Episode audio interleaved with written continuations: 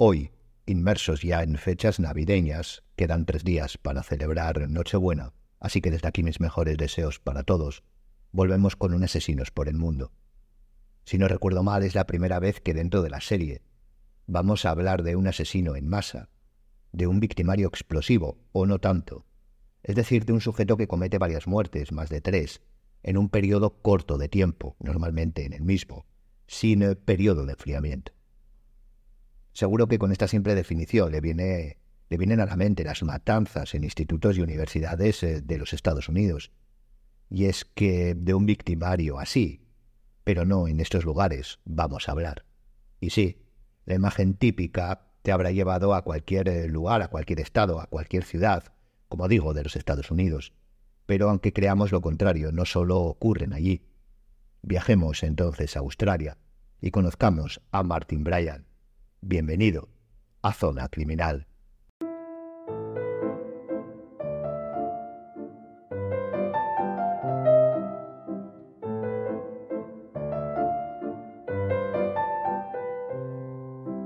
Además de volar mentalmente hasta Australia, lo hacemos a un estado conocido, tal vez por ser el único que alberga a un animal reconocible por todos aquellos que nacieron antes del cambio de milenio, es decir, a Tasmania. El 7 de mayo de 1967 nacía Martin Bryan, el protagonista de hoy, en una familia aparentemente normal, con tres hijos. Era una de esas familias que podríamos decir de clase media, con una casa de veraneo al lado del mar, donde pasaban largas temporadas, con trabajos normales, etc. Ya desde su más tierna infancia, Martin comenzó a ser el más agresivo y violento de la familia, y esto se acrecentó cuando en clase comenzó a ser víctima de acoso, lo que le hizo retraerse socialmente apartarse y descargar su furia en el entorno más íntimo. Esta conducta escaló hasta convertirse en una disociación de la realidad. Tras someterla a varias pruebas, fue considerado mentalmente retrasado. Estos eran los conceptos que se manejaban, con un ínfimo coeficiente intelectual, y fue enviado a una escuela especial. En 1984 fue diagnosticado, además de como deficiente mental, con un trastorno de la personalidad. Cuando finalizó la escuela, la enseñanza obligatoria siendo mayor de edad, obtuvo una pensión de invalidez y comenzó a vivir en una institución especializada, donde trabajaba como jardinero. Con 19 años conoció a una mujer, una mujer de 48. Parece ser que establecieron una relación de amantes y se fueron en 1990 a vivir juntos. Brian pasó a estar rodeado de opulencia, pues su amante era una rica heredera que vivía de las rentas familiares. Tras un año de convivencia, tuvieron un desastroso accidente de tráfico, en el que ella no sobrevivió. No tenía familia ni hijos, así que Martín heredó un buen pellizco, más de medio millón de dólares de la época en cash, más eh, algún que otro bien inmueble. A pesar de que consiguió sobrevivir, el padre de Brian fue a, fue a vivir con su hijo para cuidar de, las eh, lesiones producidas por el accidente. Unos meses después, el padre desapareció. En su coche encontraron una carta de despedida junto con dinero en una bolsa. Por las crónicas de la época, a Martín le dio igual. No se sintió triste. Dos años después, en 1993, el cadáver de su padre fue recuperado en una presa. El hecho fue catalogado de suicidio. La investigación se cerró tan pronto como se abrió. Unos meses más tarde, su madre pidió se señalara la incapacidad de su hijo y se le nombrara tutora y administradora de sus bienes, lo cual consiguió. Parece ser que o no fue de mala gana, o Brian lo aceptó bien, puesto que comenzaron a convivir en una de las casas eh, que había adquirido. Por lo que luego declaró su madre. Comenzó siendo ya adulto, entrado en la veintena, a vivir como un adolescente cuando se fueron, cuando se fueron ambos a compartir, eh, compartir su vida. No salía de su cuarto y cuando lo hacía era para irse y desaparecer. En una de esas salidas que hizo, volvió a casa con un arma, un fusil semiautomático, comprado legalmente. En aquel entonces la posesión no era tan restrictiva. De hecho, fue este caso, por este victimario, que la Ley Federal de Armas de Fuego de 1973 se volvió limitadora. A partir de aquí, parece ser que, volvió, que se volvió un amante de las armas, adquiriendo en el 1996, con 29 años, otro fusil y una cantidad ingente de munición y accesorios. De hecho, al pedir una bolsa de transporte para el arma, la solicitó sólida, ya que entre, entre las armas y la munición debería soportar mucho peso. Esto es lo que le dijo al empleado de la tienda. En su habitación, Brian solía ver películas de terror y asesinatos, sobre todo Child's Play y las de Chucky, el muñeco asesino. Esto lo declararon algunas de sus amigas, amantes, novias, que mm, tuvieron que participar y ser interrogadas eh, en la investigación y en el juicio. En esa época, y teniendo el dinero que tenía, parece ser que cuando salía quería hacer alarde de ello y conocer gente, tal vez intentando equilibrar la timidez social que había demostrado desde su infancia.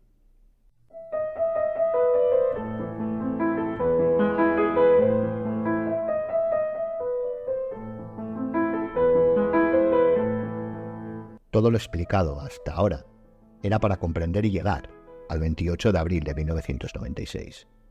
El victimario se levantó a las 6 de la mañana. Comenzó a ordenar sus armas, su munición y hacer el macuto con ellas. Salió de su casa y se dirigió a Port Arthur, uno de los lugares turísticos por excelencia de Tasmania. Pero antes de llegar, paró en una casa que se encontraba en el lateral de la carretera. Parece ser que en el pasado quiso comprar esta propiedad pero al final una pareja se le adelantó. Nada fuera de lo que es el mercado inmobiliario. Pero, ese día, el 28 de abril, se bajó del coche, entró en la casa armado, disparó y mató a la mujer y con un cuchillo hizo lo mismo con el hombre. Cerró la puerta, volvió al coche y continuó su camino. Pasada la una de la tarde, llegó al centro histórico de Port Arthur. Cogió su bolsa donde portaba las armas, una de ellas, perdón, y tras eh, comprar comida, se sentó al aire libre en una mesa y comió tranquilamente. Incluso habló con algunos visitantes. Terminó sus platos y, como suele hacerse, entró en el restaurante con su bandeja para dejar libre y limpia la mesa. Ya dentro, puso sobre una de ellas también la bolsa de transporte, sacó su fusil semiautomático y, sin decir nada, abrió fuego contra la gente que allí se encontraba. En menos de dos minutos, mató a 20 personas e hirió a otras 15. Te puedes imaginar que se desató el caos. Cuando los sobrevivientes eh, habían abandonado el restaurante, Brian salió hacia el parque. Allí, mientras la gente intentaba ponerse a salvo y huir, mató a dos personas e hirió a cinco más. Hecho esto, se dirigió a su coche, cogió el otro fusil y se sentó unos minutos mientras todo el mundo corría despavorido. En esta escena, se fijó en una madre con sus dos hijos, con sus dos hijas, de tres y seis años. Disparó en su dirección. Mató a su madre y a la hija menor que tenía en sus brazos intentando protegerla. Fijó de nuevo su objetivo.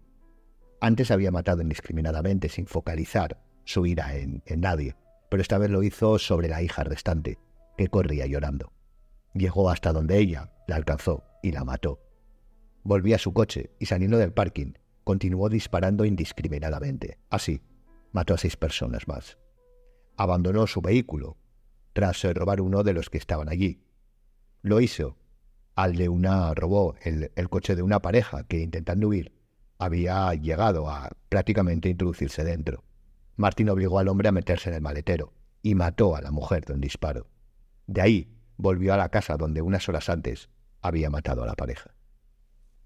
Ya dentro amordazó al hombre y esperó a la policía. Durante las negociaciones, estos creían que los rehenes eran tres, puesto que no sabían que había matado al matrimonio. Al día siguiente, sin haber avanzado las negociaciones, sobre las seis de la tarde, Brian quemó la casa e intentó salir ayudándose de la confusión por el fuego y el humo, o eso es lo que pensaba, pero fue detenido en cuanto lo intentó. Al entrar, comprobaron que además de la pareja, el rehén también había sido asesinado. Acababa así la peor masacre asesina sufrida hasta la fecha en Australia. Además, el destino en este caso, como en otros muchos, fue macabramente caprichoso, puesto que Port Arthur había sido una prisión, un asentamiento de presos. El único asesino que campó libremente por él infligió un daño no solo a Tasmania, sino a todo el país. De hecho, como hemos dicho, la legislación sobre armas cambió única y exclusivamente por este suceso.